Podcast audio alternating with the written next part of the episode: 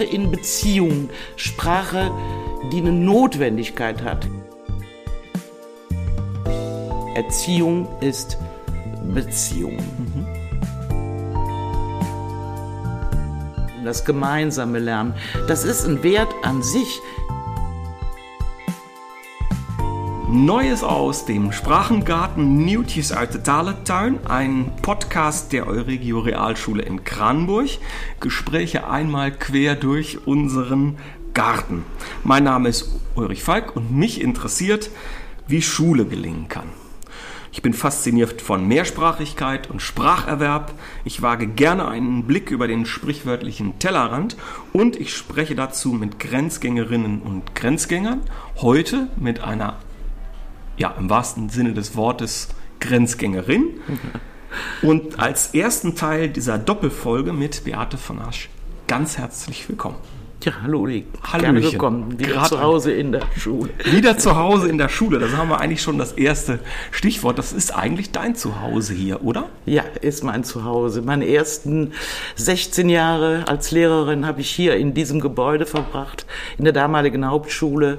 Und das war eine wirklich unheimlich schöne und befruchtende Zeit, die mich auch dazu gebracht hat, immer ganz böse zu werden, wenn überhaupt Schüler negativ gesprochen wird, weil das waren einfach tolle Schüler, die wir hatten. Das waren die treuesten Schüler, die du dir vorstellen kannst, Ja. die mit dir gearbeitet haben, auch für dich gearbeitet haben, mit denen man in Beziehungen treten musste und wenn man das konnte, hatte man die Welt im Döschen. Also das war eine fantastische Zeit hier. Also dieses riesengroße Thema von Educator und Educandus, diese Beziehungsebene von Schülerinnen und Schülern, genau. da müssen wir wahrscheinlich nachher so ein Da bisschen noch wir dra- bestimmt da, noch da ja. müssen wir noch mal dran, weil ich glaube, es spielt auch eine Rolle, gerade in der aktuellen Situation mh, Pädagogik und Corona, da werden wir heute auch noch mal zu Ja. kommen und das streifen. Aber erstmal, können wir irgendwie so ein zeitliches Label äh, daran kleben? Du sagtest 16 Jahre, das ist ja keine Ich bin Kleinigkeit. mit 22 äh, zum Niederrhein gekommen von Köln an diese Schule, weil ich ja damals meinen Wout kennengelernt hatte und dann einen Niederländer geheiratet hatte. Und da lag Kranburg natürlich hier vor der Tür. Und ich bin dann äh, mit 22 hier hingekommen, da war ich schon fertig. Und habe dann 16 Jahre hier gearbeitet. Das war also deine erste Stelle. Meine allererste Stelle. Ich habe ja Kranburg nie verlassen. Ich bin ja schuld an den ganzen schlimmen Kindern, die hier rumrennen. Ich habe ja Generationen von Schülern hier unterrichtet und ähm, was ich manchmal auch als belastend empfunden hatte, denn du hattest ja die Kleinen in den Fingern, du hattest Ja. die große, die Großen und da fühlst du schon ein bisschen Verantwortung für so einen Ort auch. Ne? Aber nach diesen 16 Jahren bin ich dann äh, zur Grundschule gewechselt und fand dann vollkommen anderes Umfeld, ein sehr spannendes Umfeld auch, wo ich dann aber auch viele Dinge, die ich von hier mitgenommen habe, äh, übertragen konnte oder auch eben verändern konnte, weil der, der Vergleich da war. Und dann war ich nach zwei Jahren in der Grundschule plötzlich Konrektor und genauso schnell plötzlich Rektor, ja, und dann hat sich das alles ergeben.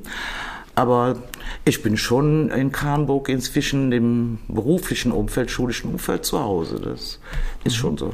Ähm, die, die Schule in Kranburg, die Grundschule auch, äh, die werden wir nicht nur streifen, sondern die Besonderheiten Mhm. der äh, Schule dort und auch den Stempel, den du der Schule aufgedrückt hast. Wir. Wir, ihr natürlich.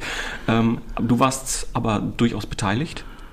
Ja, Ja, klar. Ich ja. meine, äh, in, ich, äh, dies, es gab da so ein Zusammentreffen von verschiedenen Faktoren und ein Faktor war ich. Ich kam an eine Schule, wo ja schon äh, viele Kolleginnen waren, die auch mit Niederländern verheiratet waren und da schon mit Niederländisch arbeiteten, Projekte durchführten, Sinterklaas-Projekte, Boodschappen in Groesbeek, äh, all solche Sachen, die die schon aus ihrer Situation gemacht haben. Dann kam äh, dazu, dass äh, damals der offene Ganztag eingerichtet wurde und da gab es so eine Podiumsdiskussion der SPD mit Jürgen Franken und äh, da war die Frage, soll man überhaupt hier an der Grundschule einen Ganztag einrichten? Und ich war als Gast da. Ich saß im, im, im Publikum. Und äh, irgendjemand forderte mich dann zu einem Statement auf.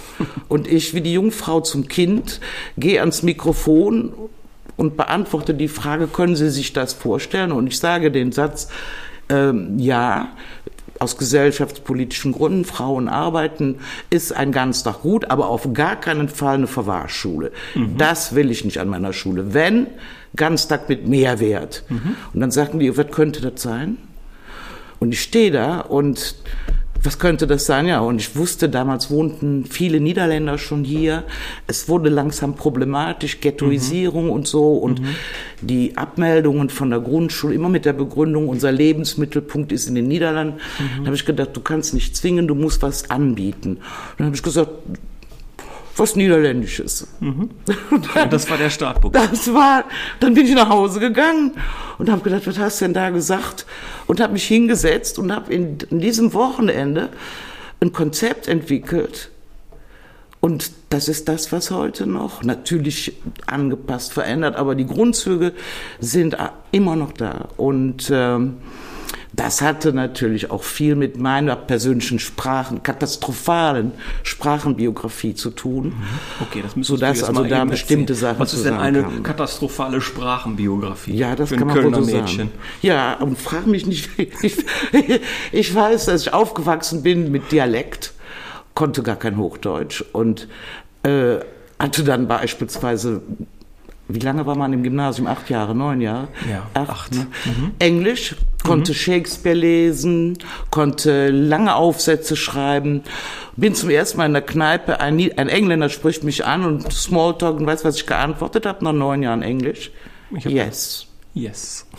Und was hat er denn gefragt? Das, wäre natürlich das weiß ich, ob ich einen mit dem trinken wollte. Ich so, meine, okay. das habe ich ja noch verstanden. Aber dann kam der nächste Schritt. Ich traf meinen Mann, einen Niederländer, der kein Deutsch konnte. Und innerhalb der Familie konnte ich ja nicht erwarten und bei den Freunden, dass die immer für mich Englisch sprechen, oder? Mhm.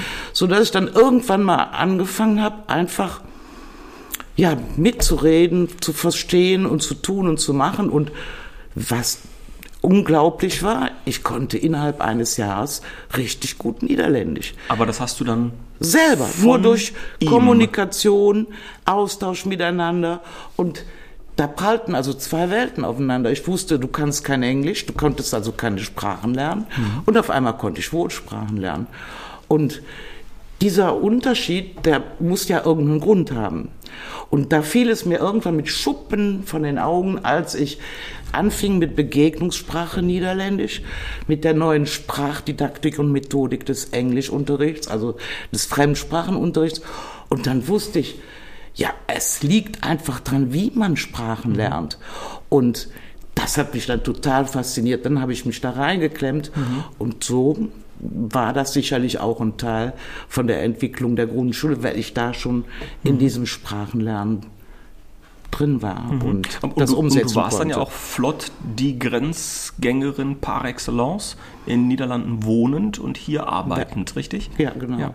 Und ich hatte ja dann ein Kind mhm. und das Kind wuchs in den Niederlanden auf, aber ich ganz unbedarft bin ich in die Zweisprachigkeit mit diesem Kind gerutscht, mhm. weil wenn du ein Baby auf dem Arm hast, mhm. da kannst du nicht in Niederländisch mit dem Kind sprechen. Da kommt deine Muttersprache. Ja. Du kennst die Lieder nicht, die Reime nicht. Mhm. Deine Emotionssprache ist die Muttersprache. Und das habe ich dann gemacht. Und so wuchs unser Kind mit zwei, äh, drei Sprachen, Kölsch mit der Oma, mhm. Engl Niederländisch mit dem Papa, Deutsch mit der Mama. Und so hat sich dann die Mehrsprachigkeit entwickelt. Ist, ist das ein, ein Riesenunterschied aus deiner Sicht, äh, das, was wir heute erleben, die mehrsprachigen Familien, gerade auch hier im Grenzgebiet, ich sag mal polnische Wanderarbeiter oder Flüchtlingsfamilien aus äh, dem Nordirak, ja. die ja auch mit ganz unterschiedlichen Sprachen hier plötzlich ja. auch in die Schulen, in die Kindergärten kommen? Ich äh, wurde in der Grundschule häufig von den niederländischen Eltern gefragt und auch von, von türkischen oder anderen Eltern, Einwanderungseltern, die dann fragten, sollen wir zu Hause Deutsch sprechen? Wir sprechen zu Hause Deutsch. Und die waren dann immer total erstaunt, wenn ich dann sagte, Machen Sie das nicht. Bitte nicht. Tun Sie es nicht. Ja, ja. Schicken Sie Ihr Kind früh genug in den Kindergarten, ja. in die Schule, sodass die Kinder gutes, grammatisch begründetes Deutsch lernen, aber halten Sie Ihre Muttersprache, das ist die Sprache der Emotion und ich brauche eine gute Sprache als Basis. Wenn Ihr Kind später weder die eigene Muttersprache beherrscht, noch die neue Fremd- oder Zweitsprache beherrscht, dann ziehen wir denen den Boden weg. Das heißt, sprechen Sie ruhig in Ihrer Muttersprache zu Hause, aber geben Sie ein Umfeld, wo das Kind die andere, die Zweitsprache eben lernen kann. Und davon bin ich auch äh, aufgrund meiner eigenen Erfahrungen mhm. überzeugt. Und die Strukturen, die dann in den Familien laufen, wenn du jetzt interkulturell, ja. das gibt natürlich wieder eine neue Struktur. Die Mamasprache, mhm. die Papasprache, die Familiensprache, ja. die Sprache außen. Aber das ist schon ein ausgesprochen spannendes Feld. Ja. Und ähm, ich meine, die Kindergärten machen uns die, äh, die Sprachentwicklung oder die Sprachdidaktik und äh, machen uns es mittlerweile ja auch vor. Ne? Wenn wir ganz ehrlich sind, ist da die Welle zuerst hineingeschwappt, der mehrsprachig und vielsprachigen Kinder ja. und auch der, der, äh, wir haben ja keine homogenen Gruppen mehr weder in den Kindergärten noch in den Grundschulen und auch in den weiterführenden Schulen nicht. Äh, ich glaube, die letzte Insel so sind ein paar der Gymnasien, die nicht so ganz. Äh, ja gut, das ist das ein anderes Thema, weil ja auch die Entwicklung des Fremdsprachenlernens, die Didaktik und Methodik, ist ja nicht mehr zu vergleichen mit der, die wir ja. erlebt haben. Dann kommen solche Fälle raus wie ich, die nach neun Jahren nur Yes sagen können. Mhm. Und dieser Schritt in dieses neue Fremdsprachenlernen, in die vollkommen andere Didaktik, die muss an manchen manchen Schulen natürlich noch vollzogen werden. Äh, ist schwierig da zu überzeugen. Ich war ja auch viele Jahre lang hier im Kreis Kleve zuständig für dieses Fremdsprachenlernen und hatte damit auch die Kontakte zu den weiterführenden Schulen. Es gibt da inzwischen auch die Wege, aber es war auch manchmal ein hartnäckiger Weg, den Kindern nach vier Wochen den ersten Vokabeltest schreiben müssen ähm, dann zeigt mir das, dass da irgendwas nicht stimmt. Okay, wir beide wissen, das wäre falsch. Ja, warum? Wenn wir das jetzt erklären müssten. Ähm, wenn ich zum Beispiel die, das Tolle an, der, an dem, am Fremdsprachenlernen heute ist, dass es ja fast wie ein Muttersprachenerwerb ist. Hat ja ganz viele Elemente davon. Und wenn ich mir Muttersprache angucke, da kann ich mir so Elemente rauspicken fürs Fremdsprachenlernen. Ganz einfaches Beispiel.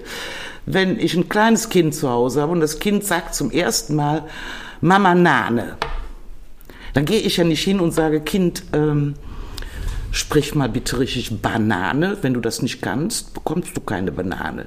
Sondern ich gehe hin und sage, ja super, eine Banane. Positives Feedback der Umgang mit dem Fehler. Hauptsache, das Kind kommuniziert. Kommunikation in Beziehung miteinander, mit Augenkontakt, Total Physical Response, mit Händen und Füßen. Sprache in Beziehung, Sprache, die eine Notwendigkeit hat. Mhm. Give them a need. Gib ihnen die Notwendigkeit mhm. zu sprechen. Also die Kontextualisierung. das sind Elemente, ja im normalen Sprachenlernen, mhm. aber auch im schulischen Sprachenlernen, was sich im Unterricht dann widerspiegeln kann. Mhm. Und das ist ein faszinierendes Feld. Mhm. Das heißt, Sprachanlässe haben wir reichlich. Eigentlich andauernd, sobald wir zusammenkommen, gibt es Sprachanlässe. Das heißt natürlich nicht, äh, diese, diese Sprachanlässe, die begegnen mir, mhm. Ich kann sie aber auch schaffen. Ja. Ist ja nicht so, als wenn wir jetzt in der Schule hingehen und sagen, Kinder, wir setzen uns hin und reden miteinander, damit ist die Sache im Sprachenlernen gelaufen. Sondern ich habe ja Strukturen, mhm. ich gebe ja vor, mhm. ich mache ja Grammatik. Mhm. Nur es geht nicht um die grammatische Progression, sondern ich baue die Grammatik dann ein, wenn sie notwendig ist, wenn ich sie zur Kommunikation mhm. brauche. Und dann ist natürlich für den Lehrer eine Herausforderung. Er muss ein Thema anbieten, was die Kinder motiviert, denen mhm. Anlässe zum Sprechen gibt, aber auch sofort gucken, was brauchen die an Werkzeugkasten, mhm. um dieses Thema bearbeiten zu können. Bearbeite ich zum Beispiel äh, Besuch im Zoo als Kölner, ne, Besuch und so. Ja, ähm, dann weiß ich natürlich, die brauchen Wortschatz. Die brauchen natürlich Satzstrukturen, aber die brauchen natürlich den Anlass. Das heißt, wir machen, wir machen einen Zoo, bauen wir ja auf und ihr seid die Zoowärter. Ihr müsst Gäste rundführen, ihr müsst erklären, was ist das für ein Tier, was kann das Tier, was ist das Tier. Ähm, Gesprächssituationen schaffen. Dafür brauche ich dann Grammatik, Wortschatz, Satz, Satzbilder, die ich den Kindern dann mhm. mitgebe, sodass dann immer diese Schleifen entstehen müssen mit Input. Und dann sind die Kinder auch dabei. Mhm. Insofern ist das schon nicht nur der Anlass, der sich situativ ergibt, sondern auch gezielt angeben. Sonst ist es ja das weniger mit Unterricht zu tun. Mhm. Ne? Ja, du, du, hast vorhin jetzt schon zweimal so äh, angedeutet, einmal give them a need, also ja. diese Notwendigkeit und mhm. eigentlich, ähm, da geht es ja nicht um eine Bedürftigkeit, aber einfach um eine, eine emotionale Verbindung genau. herzustellen. Und das hast du vorhin auch gesagt, als du dieses Bananenbeispiel ja. äh, gebracht hast. Wenn du jetzt, ähm, ich möchte mal diesen Bogen zurückschlagen zur Hauptschule und deine 16 Jahre Erfahrung hier. Ähm, Hast du das damals auch schon so empfunden, dass das der Kern von Pädagogik ja, und ja. von Schule sein kann? Ja, wenn ich Kinder mitnehmen will, und Kinder, ich spreche jetzt nicht nur von den Kindern der Grundschule, sondern sicherlich auch von Jugendlichen, das wirst du hier auch merken, die brauchen eine Sinnhaftigkeit fürs Lernen. Warum soll ich das lernen? Mhm. Das ist natürlich nicht immer vor der Hand liegend, aber es gibt immer Wege, um im Austausch mit den Schülern diese Klarheit zu schaffen, wo, warum brauche ich das mhm. jetzt? Und das hat sicherlich damit zu tun, dass ich auf die Bedürfnisse, die Bedürfnisse der Schüler eingehe und sie dann auch mitnehmen kann und motivieren kann. Wenn du eine 10a damals hattest, mhm. das waren also schon teilweise Motivationsherausforderungen, ähm, die arbeiteten unglaublich gut, wenn du in Beziehung mit ihnen warst. Ist manchmal auch, ja, nicht so ganz fair. Sie arbeiteten auch für dich. Das ist natürlich keine, äh, das ist ja schon keine intrinsische Motivation. Ne? Und, aber sie arbeiteten dann, wenn sie wussten, warum sie es tun wollten. Mhm. Also für dich, für die Gruppe, mhm. aber auch vom Thema her, das, was sie ansprach. Und ich glaube, das ist bei, bei jedem Lernen so. Wenn du für dich den Wunsch empfindest, das zu lernen, dann bist du auch schon mittendrin und dann ja, ist die Motivation ja. da. Und dann hast du auch die Anstrengungsbereitschaft. Das ist ja auch wieder Thema heute. Ne? Unsere Jugend ist nicht mehr anstrengungsbereit. Ne? Mhm. Das stimmt so nicht. An den Stellen, wo sie interessiert sind, wo sie die Notwendigkeit sehen, da arbeiten die. Mhm. Da packst du die und dann machen die mit und überwinden da auch ihren inneren Schweinehund. Und das gilt für dich und für mich genauso. Ja. Setz mich mal vor Physik dann ist bei mir die Motivation nicht so hoch. Nee, lass mal liegen. Ne? naja, gut, aber äh, ich glaube, das ist für, für jeden Lernenden ist das die Essenz. Und ähm, ich meine, wir sind hier im Gebäude der eigentlich totgebluteten Hauptschule. Genau. Mhm. Ähm, und du hast jetzt von 16 sehr fruchtbaren, positiven äh, Erinnerungen gesprochen hier in dem Gebäude mit den Schülerinnen und Schülern in dem Kollegium. Äh, hatte das da, ähm, äh, war das da äh, irgendwie in besonderer Art verankert, dieser Beziehungsaspekt, das Miteinander, füreinander an relevanten Themen arbeiten? Ja, die, die, die Hauptschule damals hatte natürlich schon auch äh, Strukturen gelegt, die über den Klassenverband hinausgingen. Denn äh, dieses Lernen in Gemeinschaft war natürlich schon auch damals hier an dieser Schule ein ganz wichtiger Aspekt. Das merktest du beispielsweise schon an diesen äh, Projektwochen, die waren, an gemeinsamen schulfesten Aktivitäten. Das ist natürlich lange, lange her, mhm. aber damals gab es beispielsweise schon äh, wie, wie lange ist das hier? Ich darf gar nicht rechnen, dann weiß ich ja, wie alt ich bin. Aber das ist ja 30 Jahre her mhm. und wir hatten damals schon Kontakt und Austausch mit Bemmel, mhm. mit einer Schule, die äh, ja, das war eine HAVO, glaube ich, ich weiß es aber nicht mehr genau, wo wir die Kinder schon zusammenbrachten. Und äh, da wurden dann auch wieder Themen festgezogen. Für die niederländischen Kinder war ein Technikunterricht, den wir hier hatten, was Neues. Die, das war ja keine, keine technisch, technische Schule, mhm. sondern äh, eine, eine HAVO. Mhm. Und für unsere Kinder war dieser Kontakt über die Grenze zum ersten Mal, war ja wahnsinnig spannend. Auf einmal festzustellen, ey, da leben ja auch noch Menschen, die mhm. genauso mhm. sind wie wir. Die sind an vielen Stellen anders, aber es ist spannend. Mhm.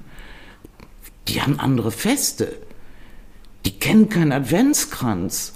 Mhm. Die hören andere Musik. Und all diese, diese Kontakte, dieses interkulturelle Miteinander umgehen, das hat diese Schule damals schon hier geprägt. Mhm. Und das wurde dann hinterher auch in der Grundschule dann umgesetzt, auf anderer Ebene, aber schon. Du sprachst auch gerade von Projektwochen. War das damals ungewöhnlich? Ach, das gab doch keine Projektwochen. Äh, allein die Tatsache, dass dann Schüler äh, plötzlich Themen wählen konnten, in Themen, an denen sie dann eine ganze Woche arbeitete, in einem anderen Gruppenzusammenstellung über den Klassenverband hinaus. Und das war schon eine aufregende Geschichte. Und Gruppen, äh, die dann miteinander in Kontakt kamen, ältere, jüngere, die es, die sonst hier im Gebäude aneinander vorbeiliefen, mhm. das fünfte und das achte oder das ja. neunte Schuljahr. Also da gab es schon einiges. Es wurden es wurde kräftig gefeiert, es gab plötzlich Diskos, muss dir vorstellen, Diskos mhm. in der Schule. Kann ich mir noch vorstellen, ja. wir hatten mit äh, Halloween, genau in diesem Raum, hatten wir eine fette Disco. Ja, es, äh, also es wird immer noch gerne gemacht. Ach, das kann ich ja gar nicht verstehen, dass Menschen immer noch gerne feiern. Gerade jetzt. Ich glaube, da geht unseren armen Schülern und vor allen Dingen nicht nur den Kleinen, aber auch hier eure Altersstufe, denen geht doch einiges äh, an der Nase vorbei.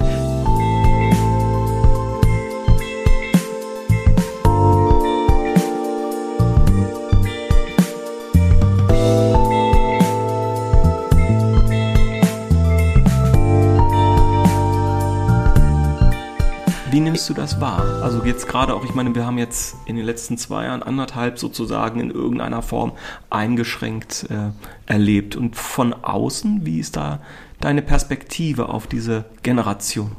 Also zunächst mal muss ich ein unheimlich großes Kompliment diesen Jugendlichen von heute geben. Den Jugendlichen und Kindern. Ich meine immer beides, wenn ich so erzähle.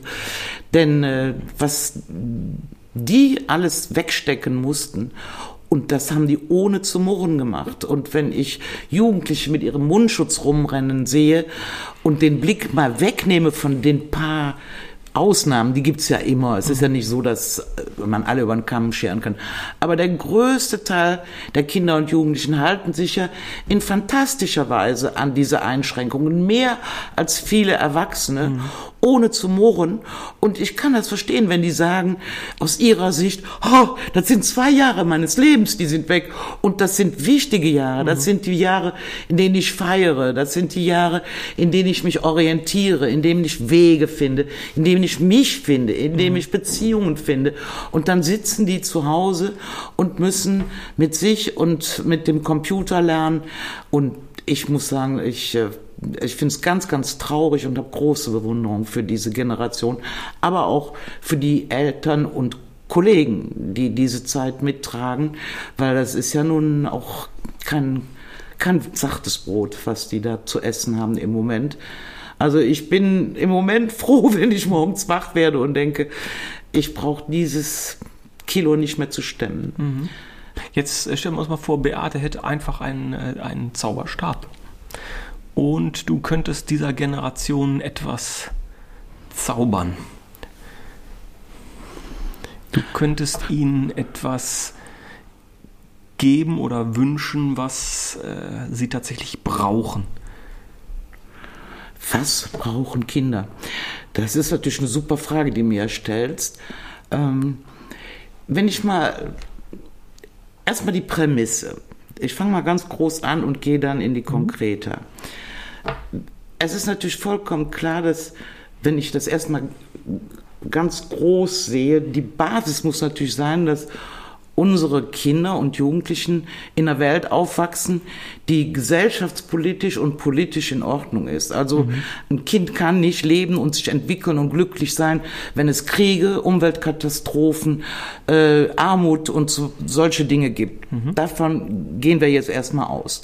Das Zweite, was ich auch als Basis empfinde, ist, dass diese Kinder körperlich und seelisch unversehrt bleiben mhm. und Sicherheit haben. Ein Kind, was mit Missbrauch, Misshandlung körperlicher Art, Erniedrigung mhm. leben muss, kann sich nicht entwickeln.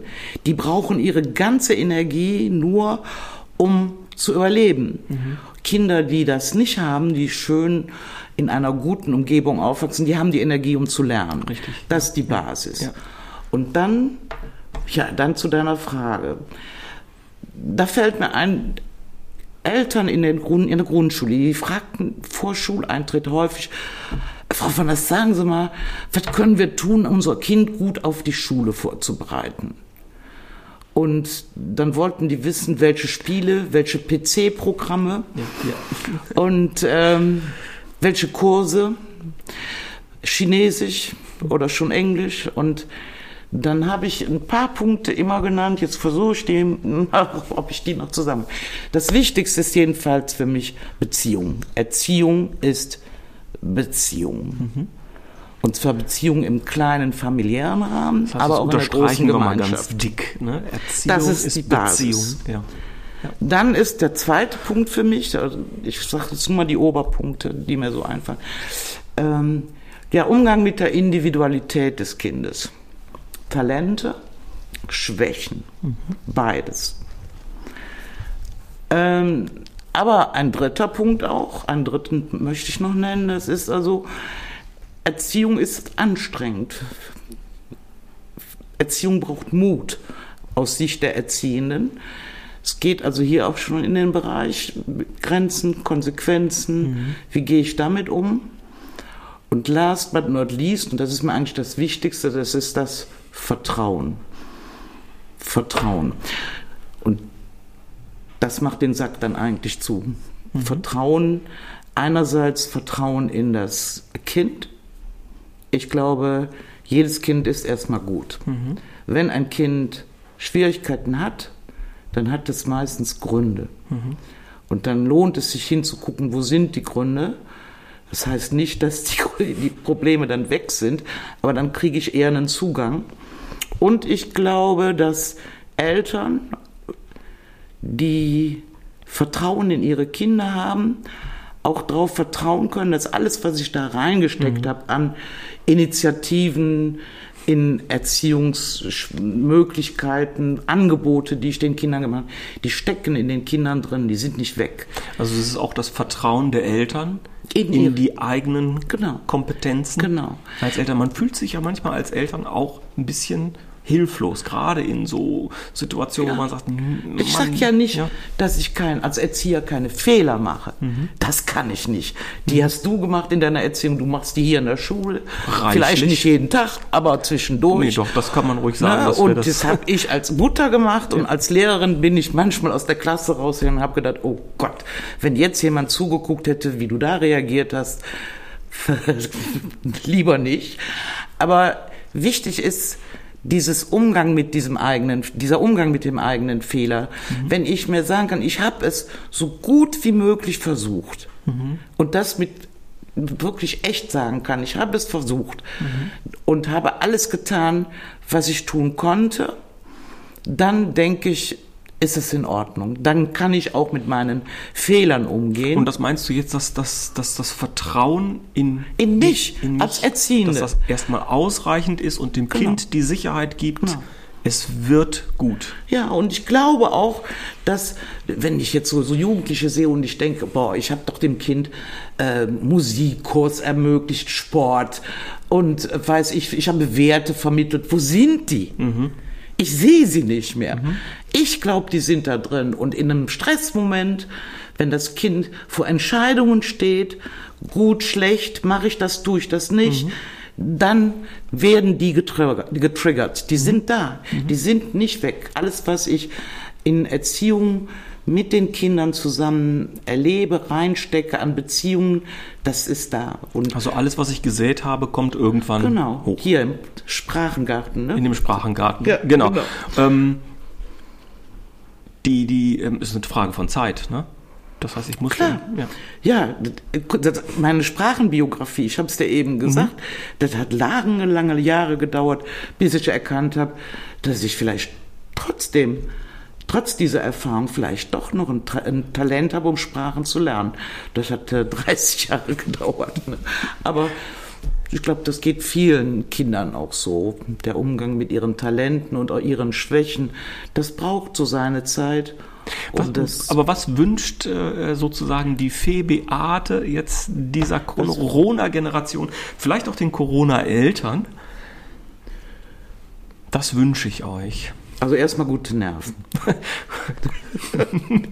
erstmal gute Nerven und äh, vielleicht auch weniger den Blick und den Ärger, der da bei vielen herrscht, wenn sie sieht, wie Politik im Moment funktioniert.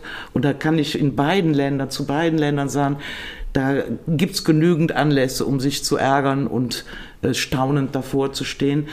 Aber da auch dieses Vertrauen, dass auch in dieser Zeit die hoffentlich beendet werden kann, irgendwann zurück zu einer Normalität, wo Beziehungen wieder leben können, außerhalb der kleinen familiären Gemeinschaft, dass aber auch diese Zeit äh, Elemente mit sich bringt, äh, die auch einen positiven Effekt haben können. Viele Eltern haben ja viel mehr Zeit, als sie vorher für ihre Kinder hatten. Mhm. Und es gibt auch die Möglichkeit für Schüler und Schülerinnen äh, mit ihrer Zeit anders selbstbestimmter umzugehen. Mhm. Und das sind natürlich so ein paar kleine Elemente, die positiv sind, aber ich wünsche natürlich zurück zum gemeinsamen Arbeiten, zum gemeinsamen Lernen, Feiern, Treffen, alles das, was Jugend ausmacht. Ja.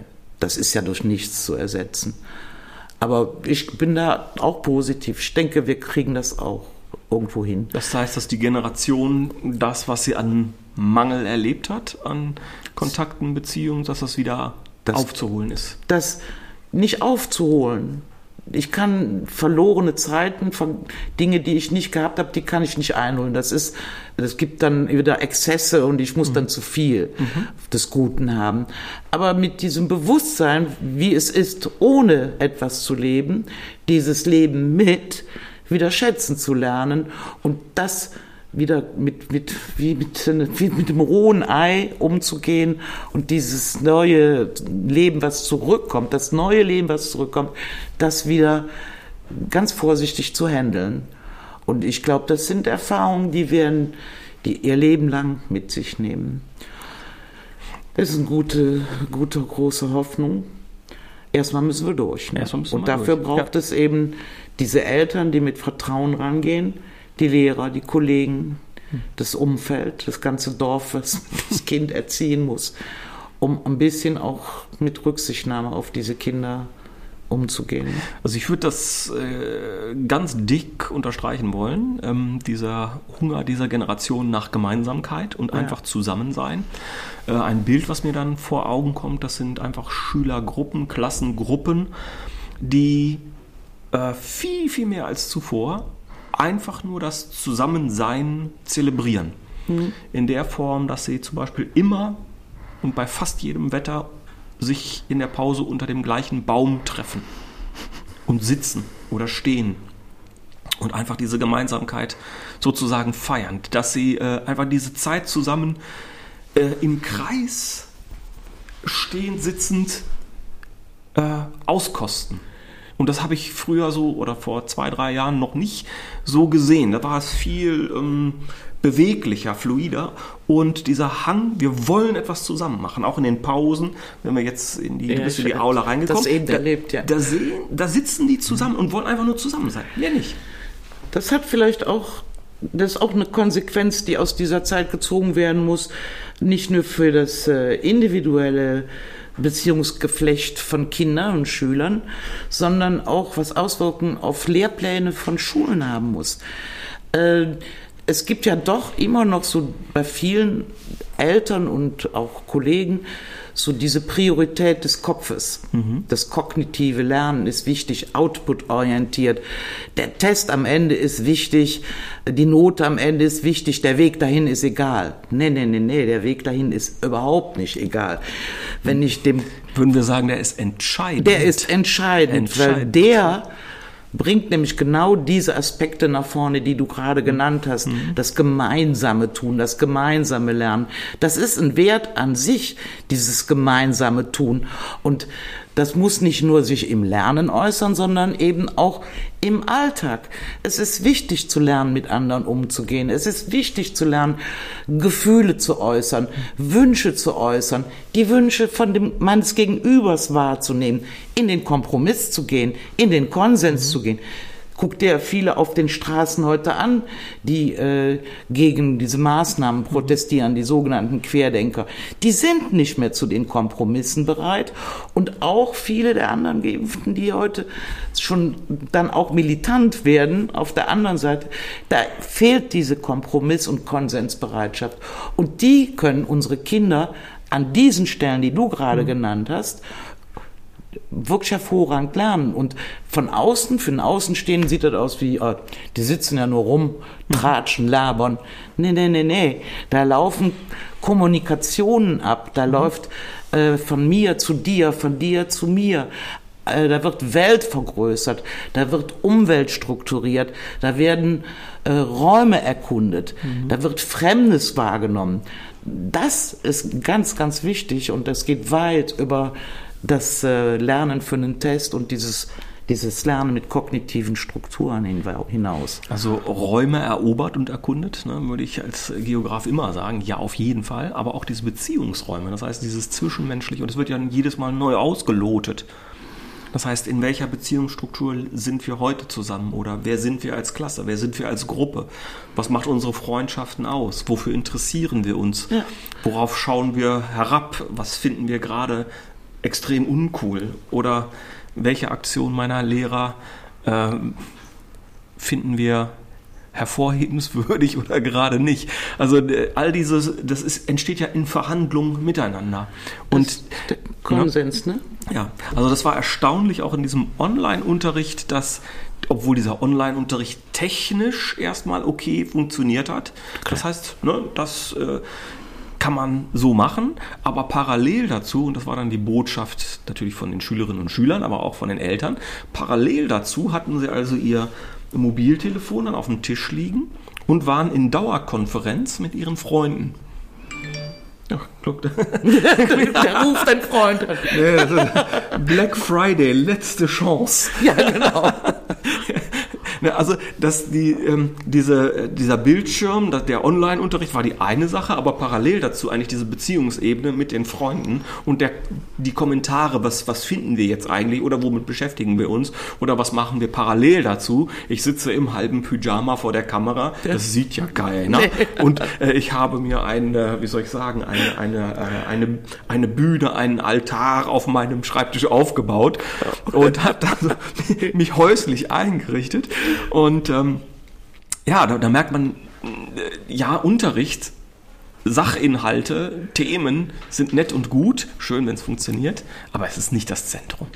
Nee, du kannst ja im Extremfall kannst du sagen, du, miss, du nimmst unterrichtliche Themen und missbrauchst sie in Anführungsstrichen, um damit diese anderen Strukturen zu legen, die Auseinandersetzung mit, ja. die Erweiterung von, ja. Ja. Äh, die, das Interesse zu schaffen für, Anlass mhm. zu geben für. Mhm. Insofern äh, sind manchmal die, die Themen, die wir behandeln, ist im Prinzip egal. Woran mhm. ich etwas festmache, es geht darum, welche Kompetenzen können die Kinder mhm. damit erwerben. Zum Beispiel streiten. Zum Beispiel streiten. Ne? Und, und sich richtig zoffen. Ja, und du siehst das ja schon bei den, ich sehe das jetzt bei meinen kleinen Enkeln, wie wie schwierig das ist und wie frustrierend das ist, wenn die Sprache noch nicht da ist, um diese Auseinandersetzung zu führen, aber auch noch nicht die Handlungsräume, sondern dann kann ich nur mein, mein Auto in die, in die Ecke pfeffern, weil ich noch keine anderen Möglichkeiten mhm. habe. Und das ist ein langer, langer Weg und viele Erwachsene kommen ja auch nicht an. Ich auch nicht. Ne? Also insofern äh, ist das ein lebenslanges Lernen, dieses Umgehen mit Andersartigkeit, mit persönlichem Frust, mit der eigenen Schwäche, das meinte ich eben. Ne? Mhm. Dieses nicht nur Umgehen mit den Talenten, das ist äh, noch nicht so schwierig, aber Umgang, der Umgang mit den eigenen Schwächen, ne? Mhm. zu erkennen, ähm, ja, das habe ich noch nicht so gut drauf, das können andere viel besser. Mhm.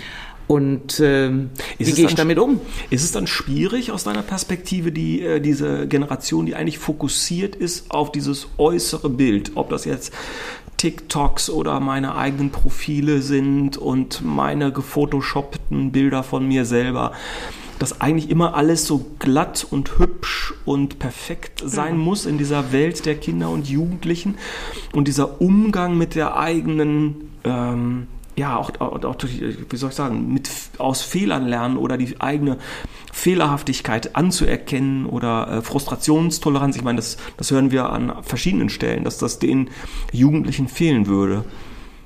Also ich, mir liegt jetzt fern, irgendwie so eine, so eine Medienschelte jetzt anzufangen und auch die äh, zu kritisieren, womit Schüler sich beschäftigen. Das gab's immer. Ja. Also meine Eltern haben sich aufgeregt über bestimmte Dinge, deine Eltern wahrscheinlich auch. Also lass wir das mal wegschieben. Komm, wir machen, wir machen mal ein Beispiel, damit die Leute mal was zu lachen haben. Worüber haben deine Eltern sich bei dir aufgeregt? Meine Eltern haben sich zum Beispiel bei mir aufgeregt, wenn ich äh, beispielsweise mit den verkehrten Klamotten in die Kirche ging. Ja, was war Oder wenn ich äh, Stadtkirche Klamotten? zum Eisessen ging und geschwänzt habe. Ja. Solche Sachen. Äh, was waren dann so richtig verkehrte Klamotten? Verkehrte Klamotten waren also zum Beispiel, dass mein Bauch frei war. Damals konnte ich das noch. Jetzt mit meinem Bauch kann ich das besser knicken. Aber ähm, ich weiß, dass ich damals zum Beispiel äh, gab es diese kurzen Niki-Tücher, die eigentlich für den Hals gedacht waren. Die waren dann bei mir Gürtel und da hingen dann zwei Herzchen noch dran. Mhm. Äh, solche Sachen, das, das war verkehrt. Da, da kannst du nicht mit auf die Straße gehen. Oder sonntags saßen meine Eltern zu Hause, Kaffee mit Freunden meiner Eltern und dann kam ich mit meinem Freund rein und der trug zum Beispiel am Gürtel zwei Bongos und hatte abgeschnittene Jeans, lange Haare, Nickelbrille und wir setzten uns in den Garten und spielten dann auf der Bongo. Kannst du dir vorstellen. Der, der ganze Bild meiner Eltern brach zusammen. All solche Sachen, äh, wirklich Äußerlichkeiten. Mhm. Und das ist dieses Verbindende, was heute viele Eltern aufregt, ist, sind auch Äußerlichkeiten. Ja. Aber damit kann ich ja nicht sagen, dass das Problem, was du gesagt hast, nicht da ist. Mhm. Dass äh, äh, die, die Kinder oder Jugendlichen nicht ähm, selbst bei Äußerlichkeiten hängen bleiben, wenn mhm. ich den gleichen Begriff will. Mhm.